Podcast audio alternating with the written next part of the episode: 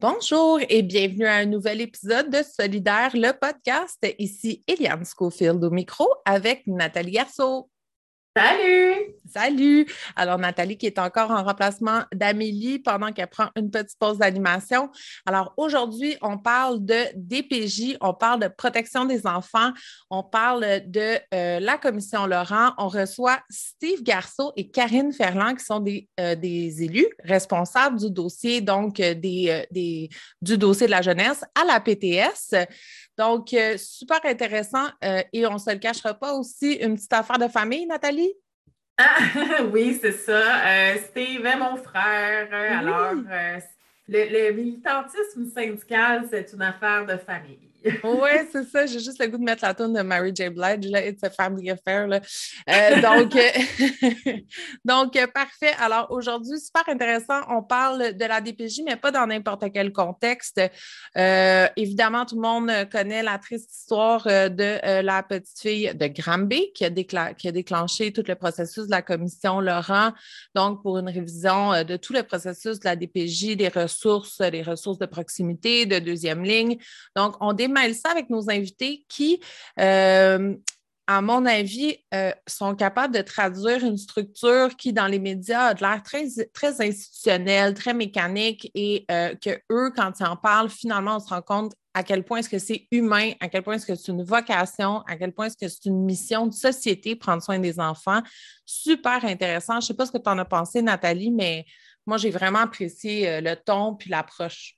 Moi aussi, je connaissais déjà un peu euh, la structure de la protection de la jeunesse parce que j'ai déjà travaillé dans, le réseau. Puis euh, je sais que c'est une structure complexe. Euh, la loi de la protection de la jeunesse, c'est une loi qui est compliquée, mais Karine et Steve ils ont vraiment réussi à bien nous l'expliquer. Je pense que pour toutes les personnes qui sont à l'écoute présentement, si jamais ça vous intéresse de savoir, c'est quoi le, Comment ça se passe à, la, DPJ, à la protection de la jeunesse? C'est quoi les processus? C'est quoi, où est-ce qu'on s'en va avec la commission Laurent et les recommandations dans le rapport? Euh, c'est vraiment, euh, vraiment super intéressant de savoir ça, c'est super bien expliqué.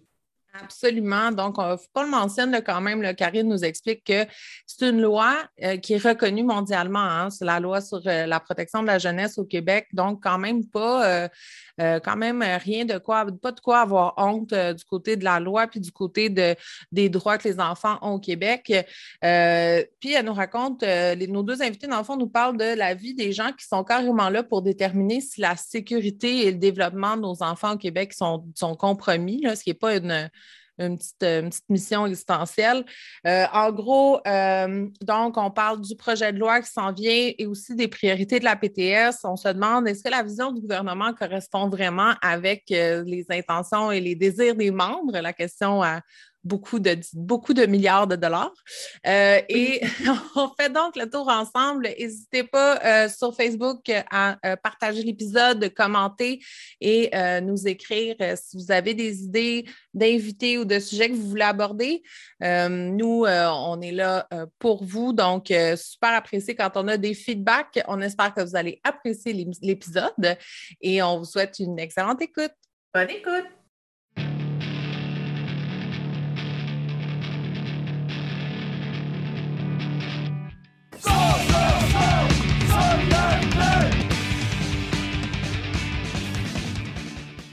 Allô, Nathalie! Allô, Eliane Schofield!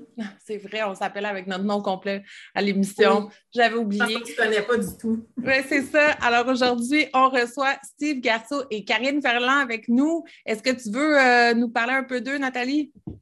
Euh, ben, en fait, Steve Garceau, c'est un peu inconnu euh, que j'ai rencontré. C'est pas vrai, c'est mon frère, tout le monde. Alors, il n'y a pas de comment dire, il n'y a pas de favoritisme ici, mais ça donne que c'est un militant syndical donc, euh, et qu'il y a des choses à dire. Donc, c'est pour ça que, j'ai pensé à lui. Et euh, Karine, je, ne la connais pas du tout, mais je sais qu'elle milite de près avec euh, Steve. Donc, j'ai très hâte qu'elle nous parle d'elle. C'est un spécial familial aujourd'hui à tous nos auditeurs. donc, voilà, ça un combo familial. Aujourd'hui, on reçoit donc deux militants de l'APTS qui viennent nous parler de leur expérience euh, bien particulière, un milieu de travail avec la DPJ et euh, un sujet à la mode. On s'entend avec les nouvelles des dernières années. Euh, c'est pas comme si on manquait de contexte et de sujets à aborder avec eux. On va essayer de vous faire ça le plus global, mais on va essayer de pas faire un épisode de quatre heures non plus. Alors, on, on, y va. Alors, bonjour, on commence par Steve Garceau. Bonjour, Steve. Est-ce que tu veux nous parler un peu de toi? Oui, bonjour. Ben, Steve Garceau, le frère de Nathalie, euh, représentant national euh, à la PTS pour la région de la Nadière. Donc, euh, je suis aussi co-responsable politique avec euh, Karine du de ce qu'on appelle à la PTS le comité consultatif Centre Jeunesse. Donc, c'est un comité euh, qui est formé avec l'ensemble des représentants syndicaux et certains non-représentants syndicaux des différentes régions que nous représentons pour le volet Centre Jeunesse. Donc, c'est pour ça qu'on est avec vous aujourd'hui, co-responsable. Je suis militant syndical depuis 2015, ça a commencé, euh, ça a commencé euh, bizarrement parce que ben, j'ai toujours été impliqué en fait dans euh, le mouvement étudiant en 2012, hein, quand dans mon association étudiante. que la fille militante, progressiste, de justice sociale m'a toujours animé.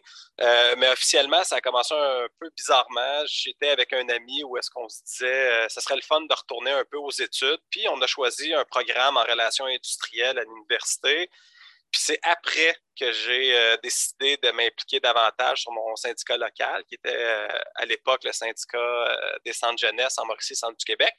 C'est un peu comme ça que j'ai commencé mon implication militante. On était CSN au début, on a switché à la suite du maraudage en 2016 avec la PTS. je me suis investi sur l'exécutif local de la PTS à Mauricie, Centre du Québec.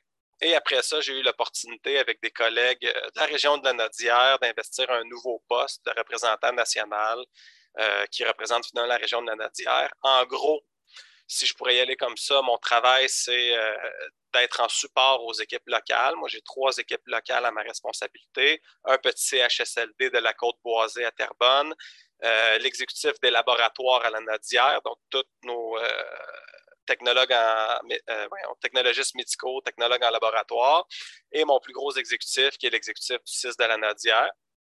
Puis le deuxième volet de mon travail, en gros, c'est de siéger sur le Conseil national de la PTS. Donc, euh, prendre les décisions, les grandes orientations de l'organisation, être sur le comité de négociation national. C'est un peu les mandats qui, qui, nous sont. Puis chaque représentant national ont des comités nationaux attitrés. Puis comme ben, Karine et moi, on vient de la protection de la jeunesse, c'était tout naturel qu'on s'investisse sur le comité consultatif Centre Jeunesse. Génial, merci beaucoup. Et ça, c'était vraiment résumé, c'était efficace. Félicitations. C'était complet. oui. Alors, euh, Karine, euh, deuxième co-responsable, euh, oui, bonjour, bienvenue. Puis, ben, à part être co-responsable du comité consultatif Centre Jeunesse, qu'est-ce que, qu'est-ce que tu fais dans la vie? Je suis qui, moi? Oui, c'est euh, ben, D'abord, merci, euh, merci, de l'invitation. Euh, c'est vraiment, on est choyé d'être ici avec vous autres aujourd'hui. mon nom, Karine Ferland, je suis travailleuse sociale. Je proviens de la belle région du Saguenay-Lac-Saint-Jean. moi, j'ai fait mon DEC et mon bac en travail social dans ma région, à Chicoutimi, pour l'université pour mon bac. Je suis rentrée dans le réseau santé services sociaux en 2002. Puis tout de suite, euh, c'était en protection de la jeunesse. J'ai fait entièrement là, mon, ma pratique, euh, rentrer sur les listes de rappel. En tout cas, dans le réseau, on rentre sur des listes de rappel après un poste assez rapidement. on avait un contexte euh, où il y avait euh, des postes en protection de la jeunesse quand je suis rentrée. J'ai été chanceuse et j'ai commencé à militer et à m'intéresser vraiment rapidement tout de suite en 2005. En fait, je suis rentrée en 2002, puis en 2005, tout de suite à, m'impliquer dans mon syndicat local qui était CSN à l'époque. C'était le syndicat des centres jeunesse du Saguenay-Lac-Saint-Jean. Puis, depuis ce temps, je n'ai jamais arrêté et je suis impliquée euh, sur euh, mon exécutif euh, depuis 2005. Donc, c'est ça. Je me suis vraiment rapidement intéressée à la défense des droits des travailleuses, travailleurs, de leurs conditions de travail. J'ai toujours dit que finalement, je, fais mon travail comme travailleuse sociale, mais plus l'aspect collectif, droit individuel, c'est un peu, ça se rapproche finalement à mes études parce que je voulais faire d'accompagner les gens, défendre les services publics pour une société plus équitable. Donc, euh, pour moi, c'était tout naturel de, de, de m'impliquer dans mon syndicat. Mon expérience jusqu'à maintenant a beaucoup été au niveau des relations de travail directement auprès des membres. Euh, dans les bureaux locaux. Donc, euh, j'ai suivi toutes les étapes, toutes les, compressions budgétaires, les investissements, les compressions budgétaires depuis 2005 euh, dans le réseau, tous les impacts qu'il y a eu, comment que la population, les membres l'ont vécu. Puis dernièrement, avec la PTS, j'ai été vraiment très choyée. J'ai eu deux beaux mandats nationaux. Euh, le premier, euh, c'était de suivre, ça a été de suivre, euh, dans le fond, la vigie. J'ai été représentante pour suivre tous les témoignages de la commission spéciale sur les droits des enfants. la commission Laurent, moi, je coupe. Je, pense que je ne suis pas sûre que qu'elle aime ça, qu'on utilise son nom, mais tout le monde connaît la commission Laurent. Et mon deuxième gros mandat a été d'être sur l'équipe de négociation nationale donc, on vient tout juste de signer la convention. J'ai euh, négocié avec le Conseil du Trésor. J'étais sur l'équipe. Donc, euh, c'est ça, mon expérience des deux dernières années. Et présentement, euh, c'est quand même assez récent. je suis représentante nationale pour la région du Saguenay-Lac-Saint-Jean, comme mon collègue Steve, le même, euh, je ne redécrirai pas les mandats qu'on a. Euh, moi, dans ma charge, j'ai euh, un, établissement qui est le CIUS du Saguenay-Lac-Saint-Jean. Donc, je, continue à travailler avec la même équipe finalement, mais sur un rôle différent, dont mon collègue vous a parlé dans sa présentation. Et aussi, ben, je suis avec lui pour le dossier Centre jeunesse, comité consultatif Centre jeunesse national. Ce qu'il faut, dire, ce qu'il faut dire, c'est que Karine, même si elle est tout nouvellement représentante nationale, ça fait des années que nous siégeons ensemble sur le comité Centre Jeunesse. 7, 8 ans, certains que moi je suis là, toi, Karine, depuis avant euh, encore. Euh, à l'époque, on était à CSN, c'est un comité qui était existant aussi à cette époque-là. Puis on était avant d'être représentants nationaux, on était membre de la table en tant que représentant local. c'est un dossier qu'on suit de près depuis euh, plusieurs années.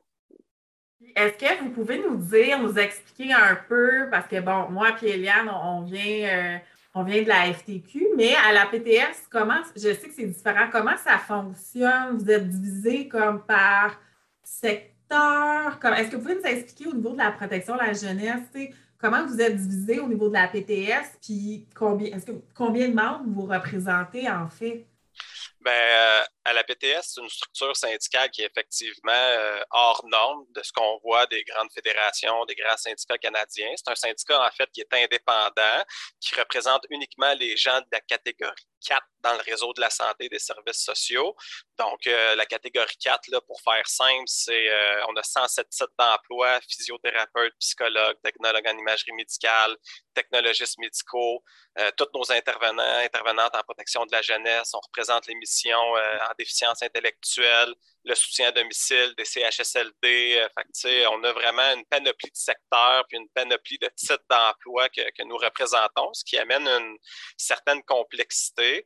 Puis c'est une structure syndicale donc qui est national, ce qu'on voit un, peu moins dans, les autres organisations syndicales. C'est-à-dire qu'on a un comité exécutif national qui est constitué de huit personnes, mais on a aussi ce qu'on appelle un conseil national euh, qui est constitué de, des membres du comité exécutif national et de 22 représentants nationaux qui représentent chacune des régions du Québec. Euh, ensuite de ça, évidemment, on a nos exécutifs locaux, chacune des unités d'accréditation, mais la cotisation par exemple, une caractéristique du syndicat national, c'est que la cotisation est fixée au national, donc c'est 1,6% chez nous pour tous nos membres. Donc, c'est une cotisation qui est similaire partout. On a des secteurs d'activité aussi à, la PTS. Donc, on en a plusieurs quand même. On a notre secteur de l'action féministe, secteur des relations de travail, de la santé et sécurité au travail, développement durable, sociopolitique, notre secteur de la négociation, notre secteur des enjeux professionnels, sécurité sociale, de la formation, etc. on a une multitude de secteurs qui viennent s'inscrire autant en support auprès des... Euh, c'est des personnes salariées finalement qui viennent s'inscrire en mm-hmm. support auprès des élus. Puis on a aussi une grande équipe, une autre particularité de la PTS, on a une grande équipe de au niveau de personnes conseillères aux relations de travail, directement au local, qui sont en support à nos exécutifs locaux. Donc, voilà, c'est ça un peu le, Conseil national, la structure de, la PTS. Si on, discute du volet protection de la jeunesse, euh, Steve ou Karine, combien vous représentez de, travailleurs, travailleuses? C'est l'aspect de la question que j'avais oublié euh, de répondre. La PTS, la PTS représente 63 000 membres, mais en, protection de la, en protection de la jeunesse, on est entre 10 et 13 000 membres, euh, grosso modo. C'est quand, même, c'est quand même un, gros pan des membres qu'on représente. C'est ça que j'allais dire. C'est quand même assez. Euh, c'est pas une petite gang, là, 13 000 membres. Euh, OK. Parfait. Euh, ben, aujourd'hui, on a décidé là, de parler principalement ensemble de, de la commission Laurent. Moi, je ne savais pas qu'elle n'aimait pas ça, qu'on appelle ça la commission Laurent. Non je ne savais pas. Alors, je ne sais pas. Peut-être qu'au début, je vais, je vais reprendre mes paroles. Ce que je voulais dire, c'est que ça m'avait marqué. ça m'avait marqué au début parce que pour elle, elle le faisait pas. C'était pas pour avoir son nom ou c'était vraiment pour les enfants. C'était comme une mission. Fait que c'était de laisser un projet de société puis que tout le monde se sente interpellé par ce rapport-là et non un nom d'une personne qui est connue au Québec. Fait que c'est comme ça que je l'avais compris, puis c'est pour ça que j'ai toujours fait attention euh, pour, pour, ah, ben, intéressant, le nommer. Mm. C'est pas parce qu'elle n'est pas satisfaite du résultat, c'est parce qu'elle ne veut pas que ça devienne un concours d'ego. C'est ça. Il faut quand même le. Non, ben, c'est intéressant. Donc, mm. aujourd'hui, c'est principalement pour ça qu'on vous avait invité pour parler de l'impact, évidemment, éventuellement, de l'impact sur les travailleuses, travailleurs de toute cette commission, toute cette réforme-là. Mais avant de se rendre à, ce sujet-là, il va falloir faire, donner un peu de contexte. Euh, en gros, si je fais les grandes lignes, un jour, il est arrivé une tragédie à une petite fille, euh, malheureusement, puis ça a fait les grandes manchettes. Et là, il y a un paquet de choses qui ont déboulé de ça. Est-ce est-ce que vous voulez nous résumer, je sais pas, Karine, Steve, euh, comment est-ce que le processus euh, a donné une immense réforme et une immense commission de réflexion sur le sujet? Oui. Euh, ben, d'abord, est-ce que vous voulez qu'on explique un peu c'est quoi la loi de la protection de la jeunesse ou on va directement. Ah, euh? je pense que ça serait intéressant parce que je pense que ce n'est pas tout le monde qui est au courant de, comment ça fonctionne, la loi de la protection de la jeunesse, comment ça fonctionne, la DPJ. c'est des gros termes qui, des fois, je pense qu'ils font peur, mais en réalité, euh, si on se le fait expliquer. oui, un petit peu le processus, mais c'est si c'est d'intérêt public ça peut intéresser les gens, peut-être qu'on pourrait parler un petit peu de ça. Fait que, dans le fond, euh, ben, c'est ça. La, protection de la jeunesse, ben, le, mandat, ben, c'est d'appliquer la loi, entre autres, notamment de la loi de la protection de la jeunesse. C'est plus large que ça. Là. Je pense que Steve peut, va l'aborder. Euh, il y a plusieurs services. Mais c'est quand même, il faut se dire, cette loi-là, c'est vraiment une loi d'exception. c'est une loi moi, j'aime bien le dire quand même parce qu'on entend souvent parler euh, négativement dans le sens quand il y a soit euh, des choses qui sortent dans les médias qui sont, peut-être moins euh, évidentes pour la population à comprendre comment ça peut arriver. Puis tout ce qui arrive est trop grave parce que ça touche les enfants, fait que c'est normal. Mais il reste que cette loi-là est souvent, on dit souvent que c'est l'une des meilleures au monde. Puis il y a plusieurs pays qui s'en inspirent. Puis moi, j'aime ça le rappeler quand même à tout le monde qu'on a travaillé avec une belle loi, mais qui est toujours euh, à modifier pour le mieux pour les enfants. Dans le fond, tout part euh, par un, signalement. Quelqu'un, un citoyen, un professionnel qui s'inquiète pour un enfant. Puis, euh, tout le monde peut signaler, appeler. Fait que c'est souvent, euh, souvent par téléphone. On a une, des équipes euh, qui répondent aux signalements tous les jours. C'est, toujours ouvert. Il y a tout le temps, c'est toujours disponible. Fait que c'est le point de départ. Fait que dans le fond, souvent, c'est des, ça peut être signalé par des médecins, les policiers, le milieu scolaire, des enseignants, euh, le milieu de service de garde, les, le, les le CLSC, les hôpitaux, l'urgence, mais aussi un voisin euh, la famille elle-même, euh, des, parfois même, on a, on a des jeunes qui, qui appellent eux-mêmes pour, euh, pour, pour s'informer ah des services. C'est plus rare, mais oui, il y a des, des gens qui disent des jeunes, des ados, là, on en a déjà vu, qui, qui appellent, qui s'auto-signalent finalement. Puis, c'est entièrement confidentiel. c'est prévu que le signalant ou déclarant, là, son identité est vraiment, vraiment très confidentielle. Fait que ça, on peut avoir confiance quand on fait un signalement. Fait que ça part de là et on a nos membres, des intervenants qui vont répondre aux appels, discuter avec le déclarant, puis essayer de voir, euh, faire une évaluation sommaire. Il regarde euh, la nature des faits, la gravité, la chronicité, un peu, euh, est-ce que c'est qui qui est autour de ces enfants-là? Il peut y avoir d'autres services pour déterminer s'il va retenir le signalement ou pas. Si c'est retenu, puis tu sais, les motifs de, je ne sais pas si les gens connaissent tous les motifs de, pour, de la loi de la protection de la jeunesse des motifs qui peuvent euh, être retenus, là, où les gens peuvent appeler. ben, abus sexuel, abus physique, ça, c'est, ça semble euh, clair, je pense, pour tout le monde. Mais euh, il y a les motifs d'abandon, de négligence, de mauvais traitement psychologique, ça peut être une fugue, trouble de comportement, non-fréquentation scolaire. fait que, ça, c'est tous des, des, des, des motifs pour faire des signalements, puis c'est ce que, c'est ce que vont regarder nos intervenants. Ils vont ensuite euh, déterminer, le, on appelle ça, ben, c'est codé, là, mais c'est humain, là, c'est technique, mais est-ce qu'il faut faire une intervention immédiate? Est-ce qu'il faut intervenir dans 24 heures, dans 4 jours pour procéder à la prochaine étape qui est d'évaluer le signalement pour voir si la sécurité et le développement est compromis? Je ne sais pas si Steve pour se partager le processus, puis pour pas que la, ma voix, euh, ce soit juste ma voix pour expliquer un processus qui peut paraître lourd pour des gens, mais qui est tellement humain quand on le pratique. Mais je te, je te passerai la parole pour expliquer c'est quoi l'étape évaluation-orientation. Oui, ben oui, aucun problème. Mm. L'évaluation, dans le fond, c'est ça le dit. On va évaluer la matérialité des faits. Est-ce que donc c'est nos membres qui font ça, des membres qui sont euh, ce qu'on appelle agents de relations humaines, mais que généralement, ils ont des formations en psychoéducation, travail social, criminologie, etc. Donc, c'est nos, euh, nos membres qui procèdent à l'évaluation. La première étape, c'est d'aller voir si les faits sont véridiques. Et si les faits sont véridiques, est-ce qu'elles causent euh, euh, voyons, est-ce qu'on est est qu'on peut dire que la sécurité et le développement de l'enfant est compromis? C'est vraiment l'objectif de l'étape de l'évaluation. Donc, ils peuvent avoir des faits qui sont véridiques, mais euh, qui euh, ne causeront pas euh, le fait que la sécurité et le développement de l'enfant sont compromis. Et il y a des et d'autres faits, évidemment, quand c'est de nature plus grave, on va déclarer que la sécurité et le développement de l'enfant est compromis et on va passer à l'étape de l'orientation.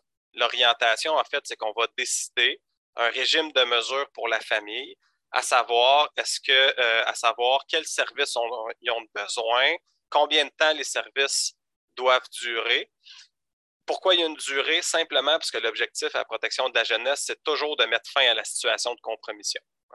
L'objectif, la nature de la loi nous impose de dire quand la, la loi de sa protection de la jeunesse est une loi d'exception, quand on l'utilise, cette loi-là, l'objectif, c'est de mettre fin à la situation de compromission. Idéalement, on y arrivera tout le temps. On y arriverait tout le temps. Malheureusement, ce, n'est pas le cas. Donc, l'orientation, on peut avoir plusieurs choix de régime. Le régime sur mesure volontaire. On peut aussi judiciariser la situation si les personnes à qui on offre des services dans le cadre de cette loi-là ne sont pas volontaires. Donc, ça amène un processus judiciaire dans, dans, lequel on doit aller faire la démonstration devant un juge que la sécurité et le développement de l'enfant est bel et bien compromise. Puis on peut installer, dans le cadre de ces mesures-là, que ce soit volontaire ou judiciaire, un paquet de paniers de services, un suivi psychologique pour l'enfant. On peut faire, euh, on peut recommander au tribunal euh, un hébergement en famille d'accueil, en centre de réadaptation. Euh, évidemment, il y a toujours la bonne recommandation qui est aide, conseil, assistance. Aide, conseil, assistance, c'est l'obligation qu'on se donne comme protection de la jeunesse de soutenir nos familles qui sont dans des situations de vulnérabilité. Donc, il y a toujours ça, parce qu'après ça, il y a l'étape du suivi qu'on appelle l'application des mesures. Ou est-ce que c'est encore nos membres, encore nos, des intervenants professionnels, personnes techniciennes ou professionnelles qui assurent le suivi des mesures qui ont été déterminées à l'évaluation orientation, puis qui sont responsables finalement d'accompagner la famille dans toutes étapes, dans toutes les étapes, dans toutes leurs démarches, faire le pont au niveau des organismes communautaires c'est nécessaire, euh, aider au niveau du suivi psychologique, euh, accompagner dans la compréhension de la loi puis des démarches que ce que les parents ont à faire, parce qu'on ne se cachera pas, puis les enfants aussi, souvent on a des adolescents, parce qu'on ne se cachera pas que c'est une loi qui est quand même complexe, fait qu'on a le devoir aussi comme intervenant d'informer, puis d'assurer que les droits des enfants puis de leur famille sont respectés à travers l'application de cette loi-là. Donc, euh, ce sera, je pense, un bout de résumé pour l'évaluation orientation. Là. Euh, puis après ça, il y a tout le volet de l'application des mesures. Je pense Karine euh, assez experte là-dedans pour nous, faire un suivi là-dessus. Hmm. Je ne sais pas si je suis experte, mais je vais, oui, je peux faire un suivi là-dessus. Ben, tu l'as quand même expliqué, là, Steve. puis je, peut-être que je reviens encore là-dessus. on explique un processus qui est très technique, qui est dans une loi, mais je, on ne le dira jamais assez comment que c'est humain, les gens qui, qui, appliquent cette loi-là. Puis ça ne sort pas assez. Fait que là, j'ai l'occasion. J'ai un micro pour le dire. Et je le dis et redis, puis on ne le dira jamais assez comment c'est des humains, des techniciens, des professionnels qui ont à cœur euh, les, les enfants et leurs familles qui appliquent ce processus-là très technique qu'on est en train de, de vous expliquer. Fait qu'effectivement, il y a à l'application des mesures, ça s'appelle comme ça, mais, mais oui, c'est applique la mesure que, que Steve vient de, de, parler, mais finalement, c'est un plan d'intervention avec des objectifs. C'est très euh, clinique pour travailler avec la famille, les partenaires, euh, l'enfant, l'enfant qui est impliqué le plus possible ben, à toutes les étapes pour atteindre les objectifs. Puis enfin, le but, c'est de quitter la protection de la jeunesse. Puis tu sais, à la limite que d'autres services disponibles prennent en charge parce que c'est ça un peu le problème, on va en parler tantôt, mais présentement, la, la protection de la jeunesse devient quasiment une porte d'entrée parce qu'il manque de services de prévention, il manque de services partout dans les écoles en première ligne. On pourra en reparler tantôt avec le rapport. le but de l'application des mesures, c'est d'appliquer des mesures, soit volontaires ou judiciaires, mais c'est de mettre fin, à, de, supporter la famille pour mettre fin à la compromission. Puis, euh, on, détermine des objectifs comme un plan d'intervention avec la famille, les parents, puis, euh, il y a toute une panoplie de services autour de ça qui, sont offerts. Puis, euh, sais, je pense que, Steve, tu voulais parler des services périphériques qu'on a. Je ne m'étendrai pas sur l'application des mesures. Je pense que les gens, il faut qu'ils comprennent que c'est des professionnels, des techniciens qui vont travailler avec la famille. Puis, leur but, c'est vraiment que la famille quitte cette loi-là, finalement, parce que c'est pas ça qu'on veut, que les enfants restent avec, euh, avec des intervenants en protection de la jeunesse. Là, c'est pas ça la vie pour un enfant. que, ben puis, je vais juste dire, je trouve ça intéressant, c'est une parenthèse, je sais pas, c'est une impression personnelle, je trouve ça intéressant qu'on qu'on parle y, a la division entre le volontaire puis le judiciaire. Je pense qu'il y a beaucoup de, de cas de figure qui font les manchettes ou euh, les histoires d'horreur qui, qui, qui, donnent la visibilité à l'aspect très judiciaire où est-ce que c'est pas volontaire, c'est conflictuel, les gens euh, euh, collaborent pas ou mais tu sais, il y a tout l'aspect volontaire aussi. Donc, tu sais, je pense que c'est le fun de savoir qu'il y a, il y a des histoires qui se font quand même en collaboration avec tout le monde, puis que ça finit pas toujours en histoire d'horreur où est-ce que tout le monde fait du déni, puis personne n'est capable d'avancer. Fait que je trouve ça intéressant à apprendre. Je ne savais pas ça. Ben, ben, ah, ben, c'est intéressant ce que tu dis, Eliane, parce que euh, il y en a beaucoup de belles histoires à protection de la jeunesse qui, qui commencent difficilement. Tu sais, des fois, c'est des situations, c'est pas des, situations toutes dramatiques qu'on peut s'imaginer. Oui, c'est des éléments qui mettent la sécurité et le développement de l'enfant euh, en, situation de compromission, mais des fois, c'est issu aussi de situations exceptionnelles ça va moins bien à la suite d'un divorce, euh, maman, papa décède, euh, l'autre parent se retrouve dans une situation de vulnérabilité. Donc, il y a des éléments super circonstanciels. on n'est pas toujours dans de la négligence chronique ou dans de l'abus sexuel, dans des choses comme ça. Des histoires d'adolescents qui, qui n'allaient plus à l'école, les parents étaient démunis de moyens qu'on a accompagnés au niveau de la scolarité, au niveau de la consommation, qui ont fait des thérapies, qui s'en ont sorti. Il y en a plein des histoires comme ça. Puis tu fais bien de le dire parce que euh, on n'en parle pas assez souvent. Des belles histoires en protection de la jeunesse, on met souvent le focus sur ce qui est plus triste, les drames, ces choses-là.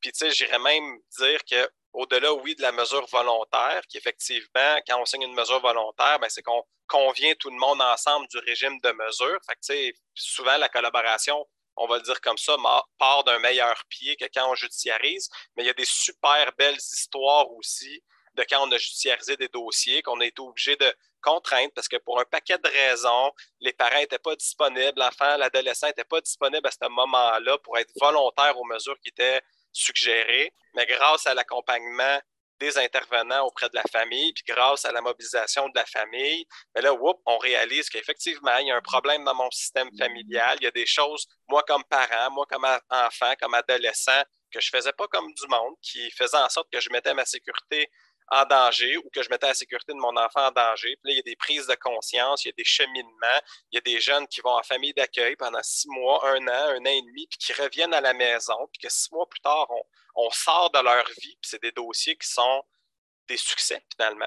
Est-ce que ça veut dire que ces gens-là n'auront pas besoin d'utiliser d'autres paliers de services comme euh, euh, les services des CLSC, par exemple, ou certains organismes communautaires? Pas du tout, mais ça veut dire que ces, gens-là, ils ont cheminé, puis, ils se sont sortis d'un tag où est-ce qu'on disait, écoutez, la situation est tellement grave que le développement de votre enfant est compromis, puis aujourd'hui, ce n'est plus le cas. Fait qu'il y en a plein des belles histoires, puis il ne faut pas manquer de les souligner, là, tu le fais avec euh, justesse. Puis ça me ramène à dire, euh, oui, il y a des très belles histoires dont on n'est pas tant au courant, et dans les médias, on a les histoires plus tragiques. ça m'amène sur le sujet de la commission. Laurent, Eliane l'a abordé tantôt en disant ça part d'une tragédie, mais si je peux me permettre, euh, il y avait déjà des enjeux au niveau de la protection de la jeunesse avant la, tragédie euh, qui est arrivée à la petite fille. Euh, est-ce que vous pouvez nous faire un, nous expliquer comment est-ce qu'on est arrivé à la commission, Laurent? Oui. Euh, ben, c'est sûr que d'entrée de jeu, euh, vous l'avez bien expliqué, là, euh, la commission Laurent a été créée suite à un drame qui a été énormément médiatisé puis qui est vraiment triste. auparavant, il y en avait eu d'autres drames, d'autres décès.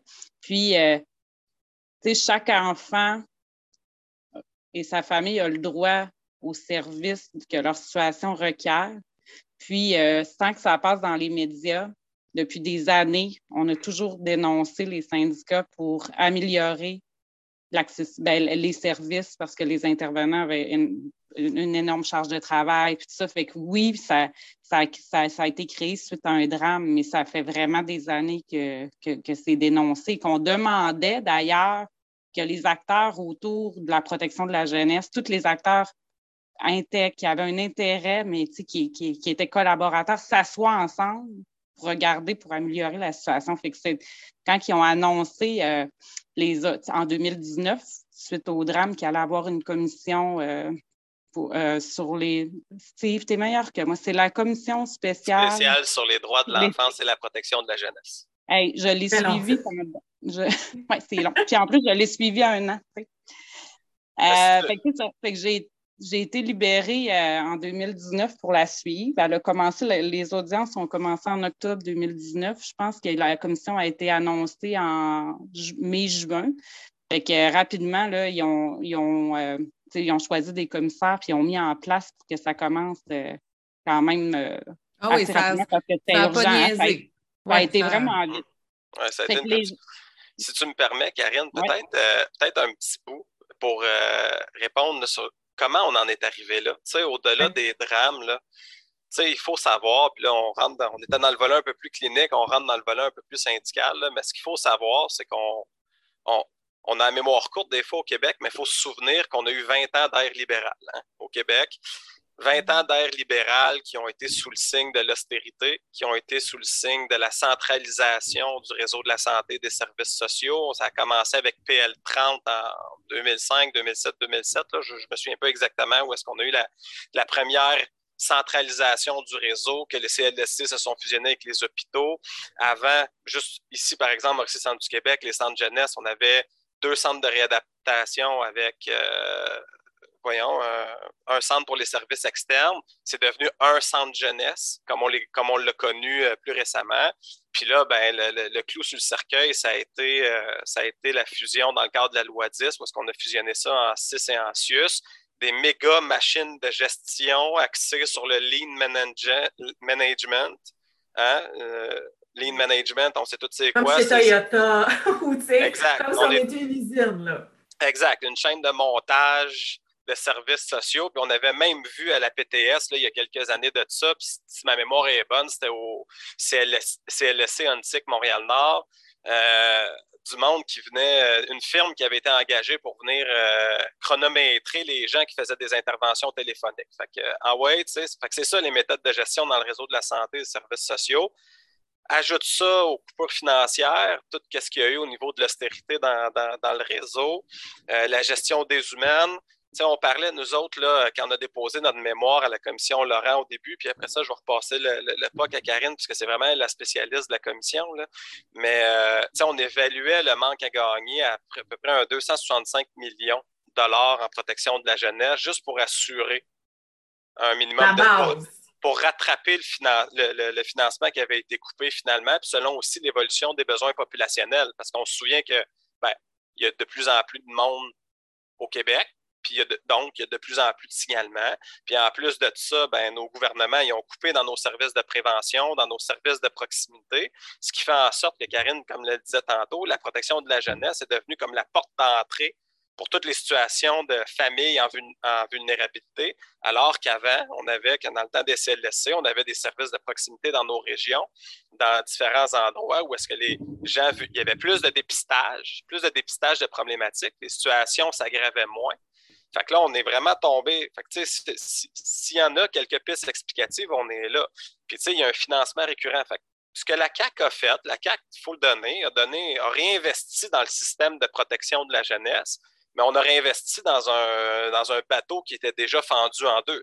Fait que euh, un bateau qui a déjà coulé, et c'est dur de le remonter. C'est dur de, de, faire la soudure puis de remonter à la surface pour pour que le bateau il, flotte de nouveau. Fait puis les investissements en, ce moment, je vais dire les réinvestissements, parce que ce pas des investissements, c'est du rattrapage. Euh, l'investissement qui a été fait dans les dernières années est encore euh, insuffisant. Puis avec la fusion du réseau de la santé et des services sociaux, ben, les conditions de travail, même si nos gens adorent travailler à la protection de la jeunesse, sont tellement difficiles il y a tellement de surcharge de travail. Les gens sont exposés à des situations traumatiques, hein, parce que ce n'est pas toujours facile de travailler en protection de la jeunesse. Là, quand on débarque avec des parents qui sont non volontaires, qui ont reçu différentes menaces, euh, des agressions physiques, etc., ça crée des traumatismes. Fait que les conditions sont tellement difficiles en protection de la jeunesse qu'on a beaucoup de nos membres avec beaucoup d'ancienneté qui ont eu l'opportunité avec la fusion d'aller essayer des, des employeurs dans d'autres secteurs d'activité, ces choses-là.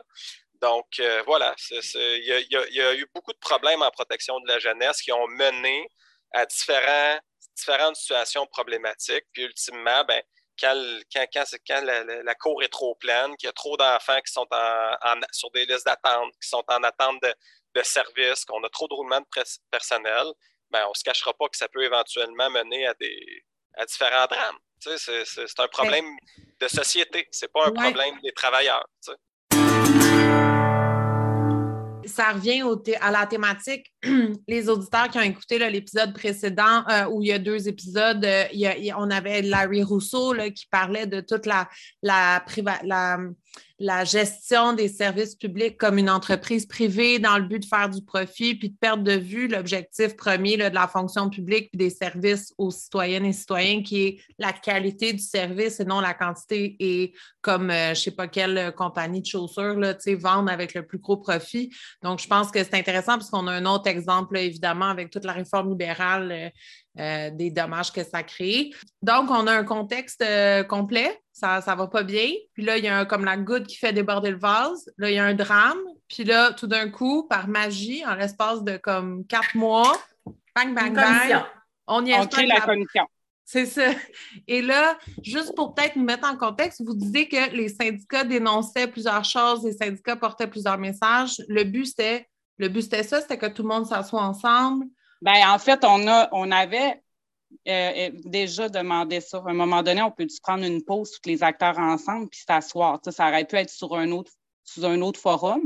Donc, on a vraiment accueilli à la PTS comme euh, positivement l'annonce euh, de, la commission. Puis, euh, ça, les commissaires ont, fait leur première audience, c'était en octobre 2019. Mais, euh, il y a eu plusieurs euh, témoignages que, comme je, vous ai dit tantôt, je, ai écoutés dans l'entièreté.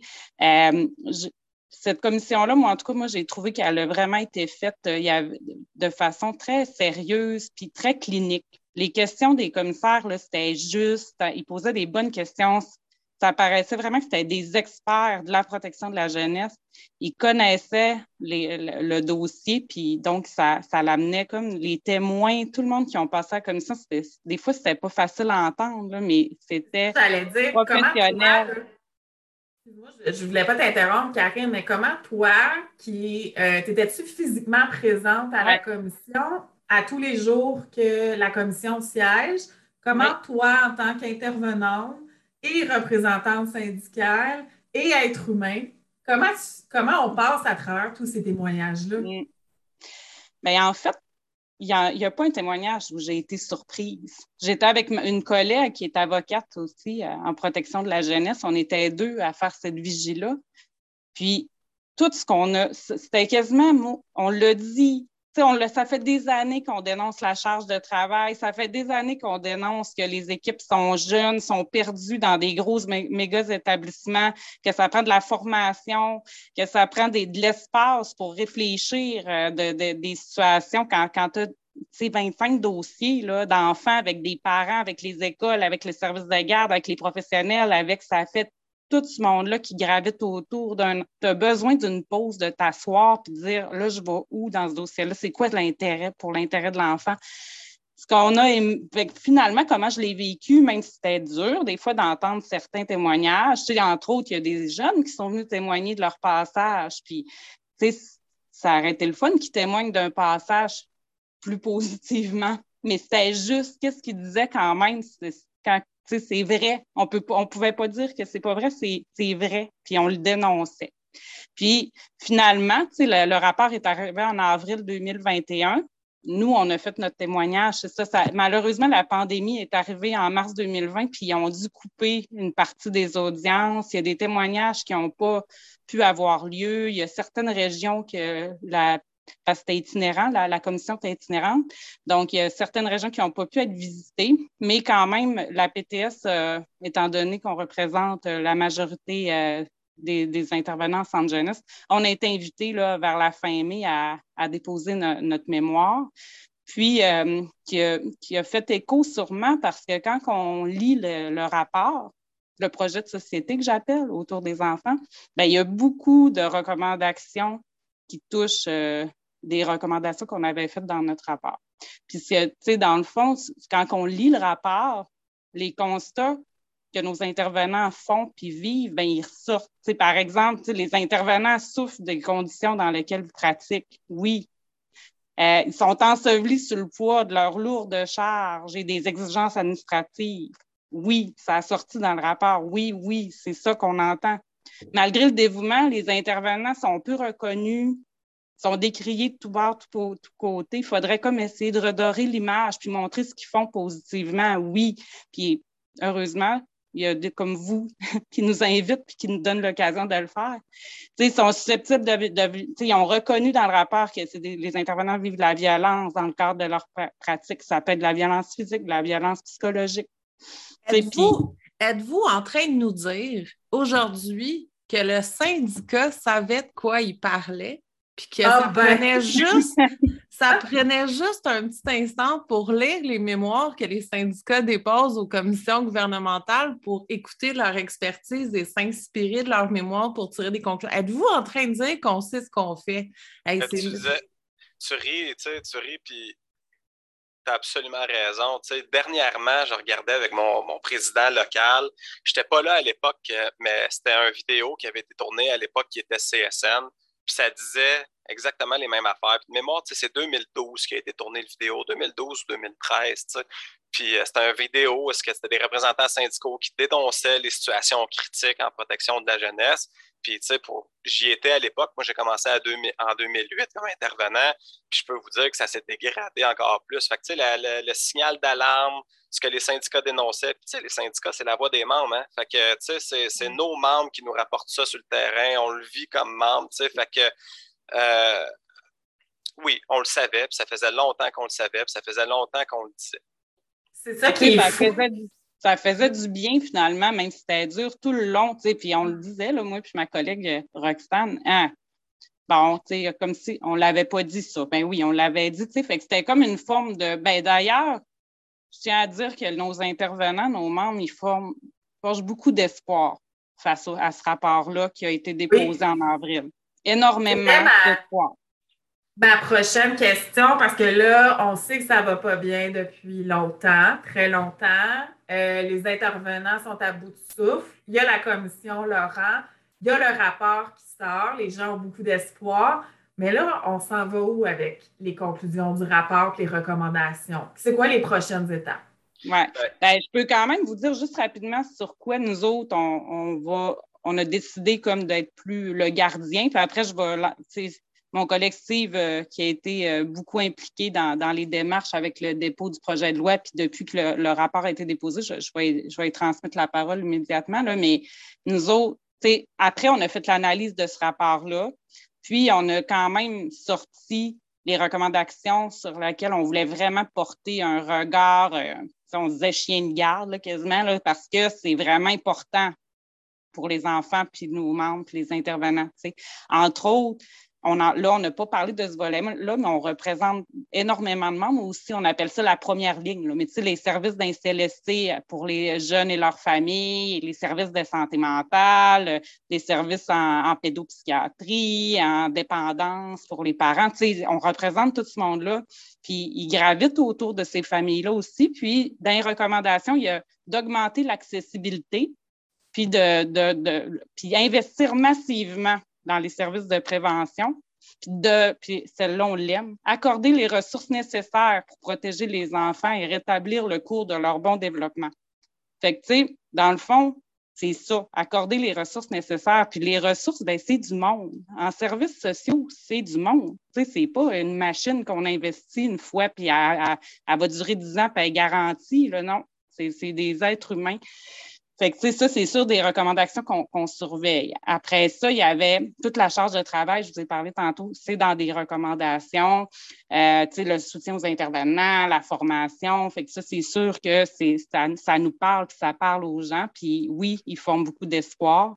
Il y a tout le volet réadaptation, les centres de réadaptation, euh, des, unités de vie, quand que les jeunes euh, sont placés dans des unités de vie, ben, ça a sorti dans les recommandations, puis je pense que ça peut être intéressant. On va être impliqué là-dedans, d'ouvrir un chantier pour euh, investir, humaniser la pratique. Puis d'ailleurs, les éducateurs, puis les psychoéducateurs, puis les qui travaillent dans les centres de réadaptation, c'est ça qu'ils veulent, humaniser la pratique. Ils veulent avoir plus de monde auprès de ces jeunes-là dans les unités de vie pour pouvoir euh, prendre plus de temps avec eux autres, puis pas, ben, il y en a un qui ne va pas bien aujourd'hui, ben, tout le monde va, va être pénalisé pour sa journée en réadaptation parce qu'il manque d'éducateurs pour travailler auprès d'eux.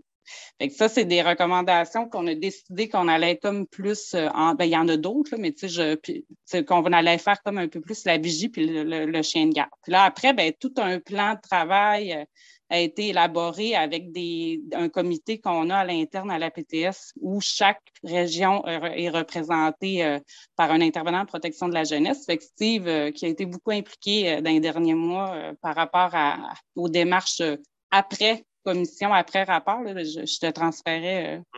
je te passe la porte. C'est bon, mais c'est bien, c'est bien que tu le soulignes parce que, sais, on, est les deux à vous parler aujourd'hui, mais tu sais, à la PTS, tant au niveau des membres que notre personne salariée, il y a, plein de gens qui contribuent à l'évolution de ce dossier-là. Puis c'est vraiment un bon travail d'équipe.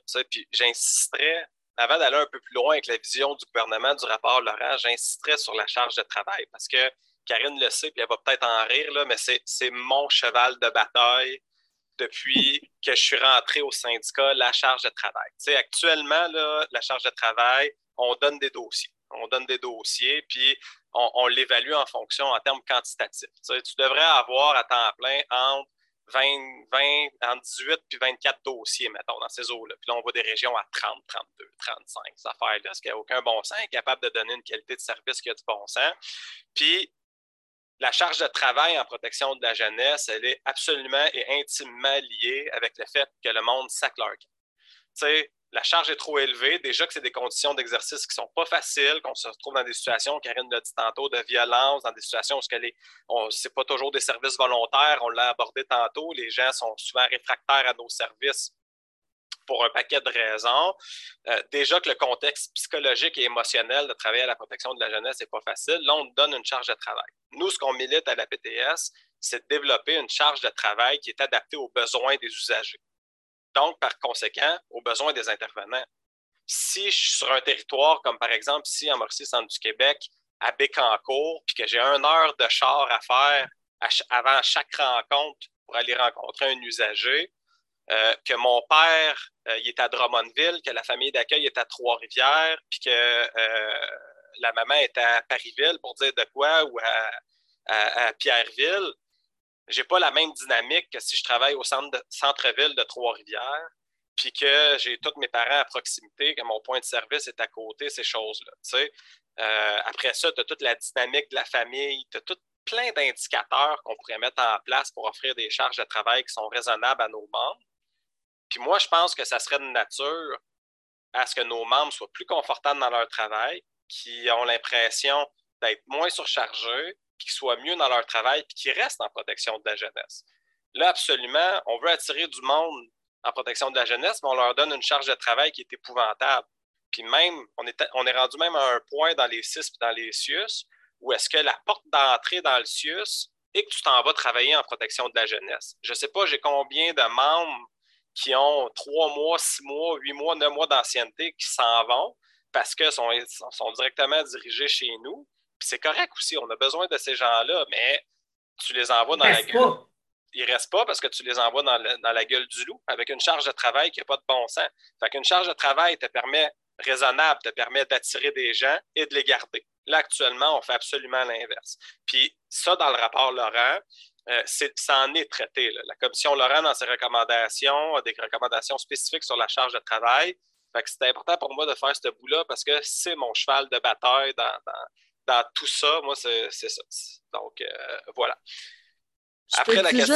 je, vais, m'excuse, je ne ben vais, pas t'interrompre, mais je veux dire, ben c'est quand même frappant parce que tu sais, tout le discours de prendre plus de temps, humaniser, euh, former, euh, euh, accorder les ressources, euh, Karine disait c'est du monde, c'est du monde, mais tout ça, c'est ça, ça c'est, on s'entend, là, moi je me mets dans la tête et la vision de la CAC et du gouvernement québécois qu'on a, et tout ce que je vois tomber, c'est des signes de piastres. Comme on dirait que je me dis, considérant qu'on sort d'une période où est-ce que on avait une approche, euh, on a encore là, dans le système de santé une approche très, on veut faire le plus rapidement, le plus efficace, euh, que ça coûte le moins cher puis qu'on en claire le plus possible, comme s'il y avait du profit à faire quelque part là-dedans. Puis là, on arrive avec une approche humaine. Puis on euh, J'essaie de voir comment vous, en tant que syndicat, vous voyez ce shift de paradigme-là. Avez-vous une potion magique quelque part pour donner à, à pour que soudainement, il il ben, redistribue les richesses? pour moi, pour moi c'est assez simple. Puis euh, je m'excuse, Karine, si tu veux intervenir, mais pour moi, c'est assez simple. Le paradigme de la CAC en termes de, conceptualisation du monde du travail est assez à l'opposé de ce qui se fait dans les pays qui sont plus progressistes, réduire les semaines de travail, ces choses-là. On vient de sortir de notre négociation nationale puis je ne sais pas combien de demandes patronales étaient à l'effet de remonter la semaine de travailler à 40, à 40 heures semaine, incitatif financier pour travailler à temps complet. Puis d'ailleurs, dans la gestion de ces décrets ministériels actuellement, dans les primes qui offrent dans le réseau de la santé et des services sociaux, c'est presque ou pratiquement toujours conditionnel au fait de donner une prestation de travail à temps complet. Puis là, Dieu sait que j'aime pas faire référence à Dieu du tout, mais euh, Dieu sait, dans l'expression plus euh, verbale, Dieu sait que euh, c'est pas ce que notre monde veut de ce temps-ci. Les gens, ils veulent des mesures de conciliation travail-famille, ils veulent travailler à temps partiel, veulent avoir des vacances, puis c'est tout à fait louable. Il y a des pays qui ont, fait des études, qui ont réduit la semaine de travail à quatre jours, puis on voit une augmentation de, encore un mot que j'aime pas, la productivité, mais dans le sens que si tu es plus productif parce que tu es bien au travail, tu es heureux dans ton travail, ça veut dire que tu as de l'espace pour tes loisirs personnels, etc. Donc, on est dans un, on est dans un gouvernement qui, qui, qui veut gérer ça comme ça se faisait il y a 40, 60 ans, où est-ce que on était dans une philosophie où est-ce que travailler, c'est bon, c'est bien, puis on est là 40 heures semaine, puis donne le maximum de toi-même, puis pousse, pousse, pousse, pousse, puis fait 26 quarts en temps supplémentaire. On n'est plus là-dedans. Il va falloir que la, la, la, la CAC change, ses paradigmes s'il veut vraiment mettre en place un réseau de la santé et des services sociaux qui correspond euh, à ce qui nous est euh, notamment dicté dans le secteur de la protection de la jeunesse via le, rapport Laurent. moi, productivité euh, ne rime pas avec humain, mais pas du tout. Là. Vas-y, Karine. Ben, moi, c'est parce qu'à un moment donné, c'est des choix. Tu sais, on a on est dans une société démocratique, puis on fait des choix de ce qu'on veut comme service public. Puis si on décide que là, le sujet, c'est la protection de la jeunesse, mais on pourrait en faire, on pourrait se voir toutes les semaines pour parler de tous les services euh, qu'on donne en santé, services sociaux. Si, comme société, on fait de nos enfants, on arrête de voir ça comme une dépense, mais plutôt comme un investissement, parce qu'un enfant qui n'est pas pris à temps qui vit des difficultés, ben ça peut, dans l'histoire de vie, là, arriver à bien d'autres choses qui vont coûter plus cher. C'est des délits, euh, il va lâcher l'école. Euh, il faut que ces, ces familles-là soient supportées, puis, c'est un investissement dans l'avenir. Fait c'est ça, on voit la santé et services sociaux comme une dépense. C'est vrai, là. On soigne du monde malade, on donne des services à des gens qui ont qui ont des difficultés au niveau psychologique. Mais en même temps, c'est un investissement. Fait que, comme citoyen, je pense qu'il va falloir à un moment donné, oui, on peut dire la CAC, la CAC, mais tu sais, on a toujours bien le droit de voter puis, de, de, de, d'aller s'exprimer à des endroits pour dire ce qu'on veut comme société. À un moment donné, on se déresponsabilise comme citoyen en mettant ça la faute du gouvernement. Quand, on, quand on a dénoncé pendant toutes les années, là, ben, il faut que les gens soient là, il faut qu'ils se disent oui, c'est ça qu'on veut comme société. Puis à un moment donné, il y a des choix politiques à faire. Tout est un choix, c'est un budget. Moi, parce que je, fais juste une parenthèse. Si on regarde le parcours du gouvernement, c'est vrai qu'on devrait arrêter de dire la CAQ, on devrait dire le gouvernement québécois, là, parce qu'on parle d'un parti comme si, mais c'est quand même bien des élus. Là. Euh, le gouvernement actuel euh, était rentré avec un plan d'action. Euh, bon, la priorité nationale, c'était l'éducation des enfants, bien, l'éducation, donc surtout l'éducation des enfants. On regarde leur historique durant les dernières années, puis c'est pas exactement euh, bon, je ne veux pas rentrer dans des débats de ventilation, là, mais ce n'est pas exactement euh, le jackpot, euh, ce n'est pas légendaire comme résultat. puis ça ne fait pas du tout l'unanimité, puis on ne peut pas dire qu'on voit des progrès faramineux. Donc, mais je veux juste revenir à la, question, parce que là, on fait juste se décourager, parce que la, question initiale, c'était les membres ont de l'espoir. Qu'est-ce que ça va donner? Est-ce qu'on a de l'espoir? Puis là, ben, on a comme shifté sur un euh, un ben, aspect plus. Oui, c'est ça. On a comme euh, on, est allé dans plus la critique, là, mais j'imagine qu'il y a du positif là-dedans. vous voyez des aspects qui vont changer, des ressources qui vont arriver. Est-ce que ça va ressembler à quoi les prochaines années? On, s'emballe quand on part sur, euh, comme sur un sujet, mais c'est sûr que dans notre analyse, on voit quand même, moi je pense que le ministre Carman, il y a une volonté d'actualiser les recommandations euh, du rapport Laurent. Il s'est positionné de la sorte. Puis ça, ça devient quand même intéressant. Après ça, à quel point le ministre Carman est capable de tirer son épingle du jeu au sein de son propre gouvernement, ça reste à suivre. Mais tu le gouvernement, lors de sa conférence de presse, quand il a déposé le projet de loi 15 sur la réforme de la loi sur la protection de la jeunesse, qui est un pan des recommandations, Laurent, dans lequel on est euh, d'ailleurs en analyse comme organisation. Là, on va passer en commission parlementaire euh, incessamment sur le sujet, mais euh, il y a quand même, il y a quand même on va, on, va, y donner ça, il a quand même mis l'épaule à la roue pour commencer à actualiser les, les, euh, recommandations de la commission euh, Laurent. puis, donc, ce que je disais, c'est que parallèlement au dépôt du projet de loi 15, il a aussi déposé pendant sa conférence de presse un NAPRON avec, il a, appelé ça le NAPRON, avec, dans le fond, les étapes de suivi de l'application des recommandations Laurent.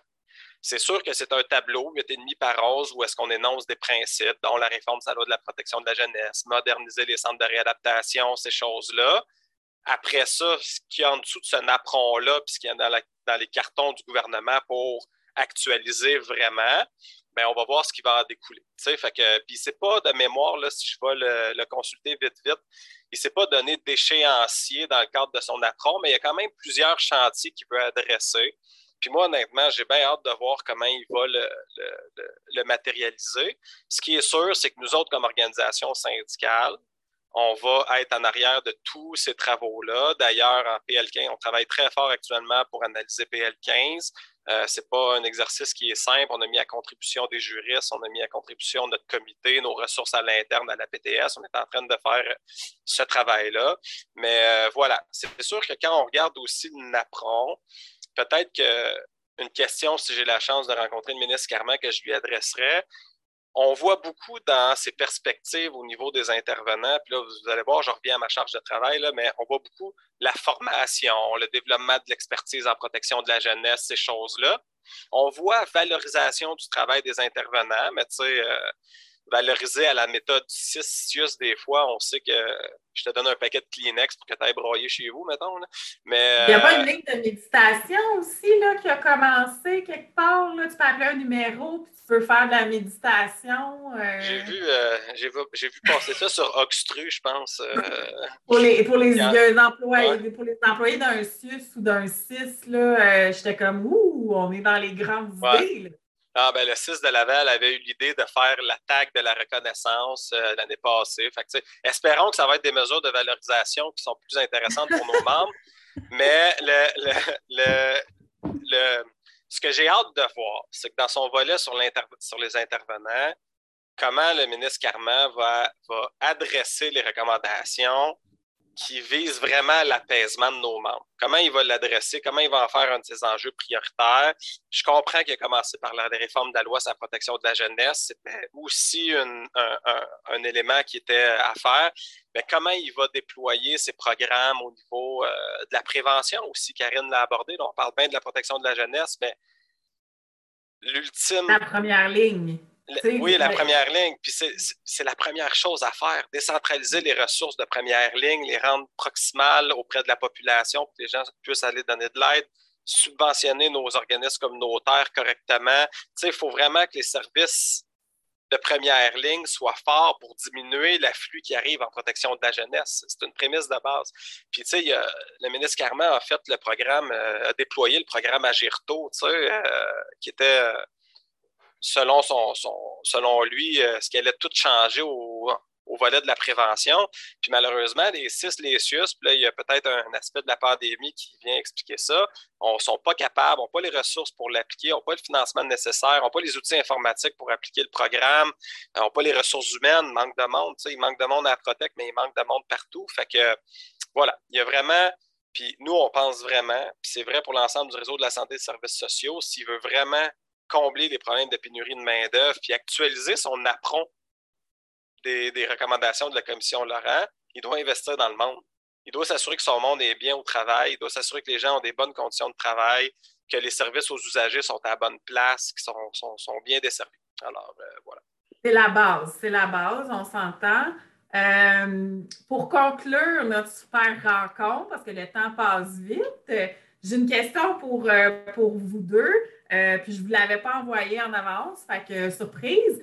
Mais euh, on se demandait, moi et Eliane, qu'est-ce que vous diriez à des étudiants qui étudient en éducation spécialisée, en travail social, en criminaux, par rapport à aller travailler avec la protection de la jeunesse? Comment est-ce qu'on les encourage? Comment est-ce qu'on leur pas leur vanter, mais comment est-ce qu'on les incite à dire venez travailler avec la, à la protection de la jeunesse? Comment est-ce qu'on fait en sorte que ces étudiants-là qui vont sortir de l'école aient envie d'y aller, puis que ça ne soit pas juste une porte d'entrée pour rentrer dans un SUS, par exemple? Euh, je commencerai peut-être avec Karine, euh, Ladies First. oui. Ben, moi, j'ai envie de le dire de, tu sais, je ne sais pas si je l'ai dit avant, mais quand j'ai fait du, local syndical sur le terrain, tout le monde nous disait comment ils aimait cette clientèle-là, que c'était pour ça qu'ils avaient étudié. Donc, le, défi, l'adrénaline de la deuxième ligne, de la protection de la jeunesse, de travailler avec ces familles-là, moi, je dirais à tous les étudiants, venez. Euh, oui, il faut en avoir de l'espoir, il faut en garder parce que ce rapport-là, là, il est vraiment bien fait. Puis ce qu'il y a là-dedans, c'est ça que ça prend.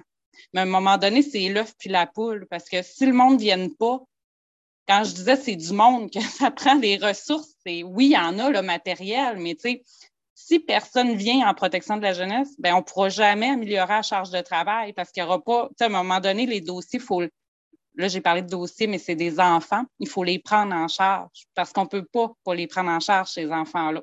Fait que là, ça augmente les charges de travail. À un moment donné, on veut que les décharger les gens, ben ça prend du monde. C'est comme, mais si là, présentement, c'est pas attirant. Moi, j'ai déjà entendu des jeunes qui me disent à l'université, ils nous disent essayez de pas commencer en protection de la jeunesse, allez vous brûler en, en partant dans votre carrière.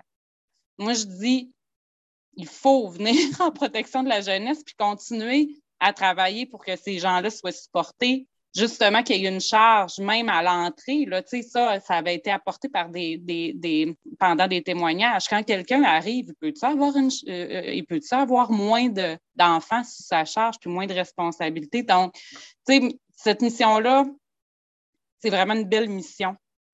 Fait moi, je ne dirais pas que les jeunes qui, qui, étudient en ce moment se découragent puis disent euh, non, on ne veut pas y aller parce qu'il y a tellement de monde actuellement qui ont toutes la même désir, la même vision de la chose. Moi, c'est ça qui m'impressionne.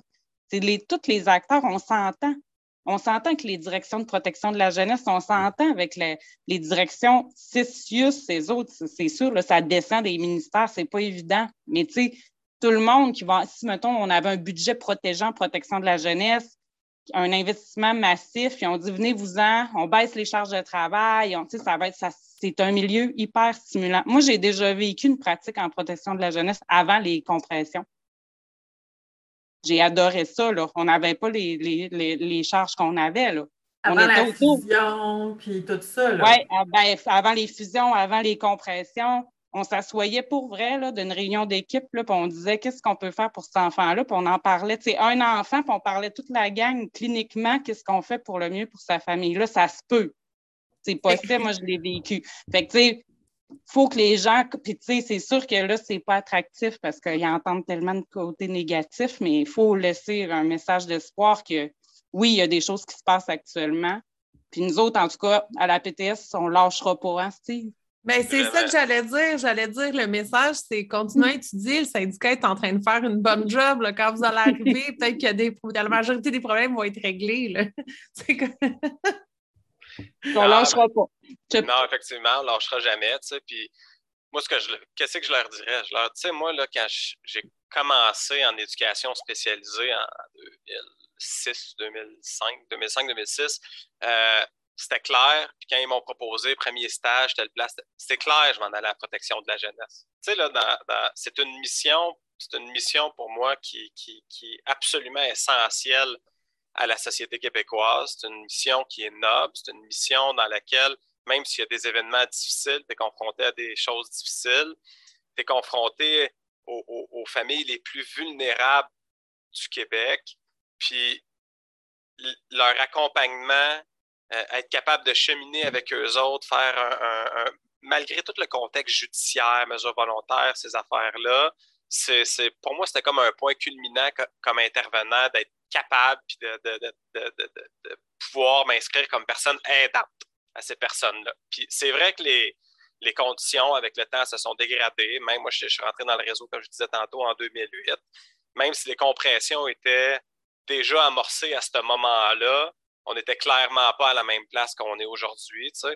Puis il y a de l'espoir. Avant, les gens ils rentraient au centre jeunesse, c'est là qu'ils voulaient venir travailler. Pourquoi? Parce que souvent, il y, a des, des formations super pointues, super intéressantes cliniquement pour les psychoéducateurs, les, les, les, travailleurs sociaux, qui viennent vraiment stimuler tout euh, ce qu'on appelle le co-développement, comme Karine a parlé, toutes les rencontres euh, cliniques.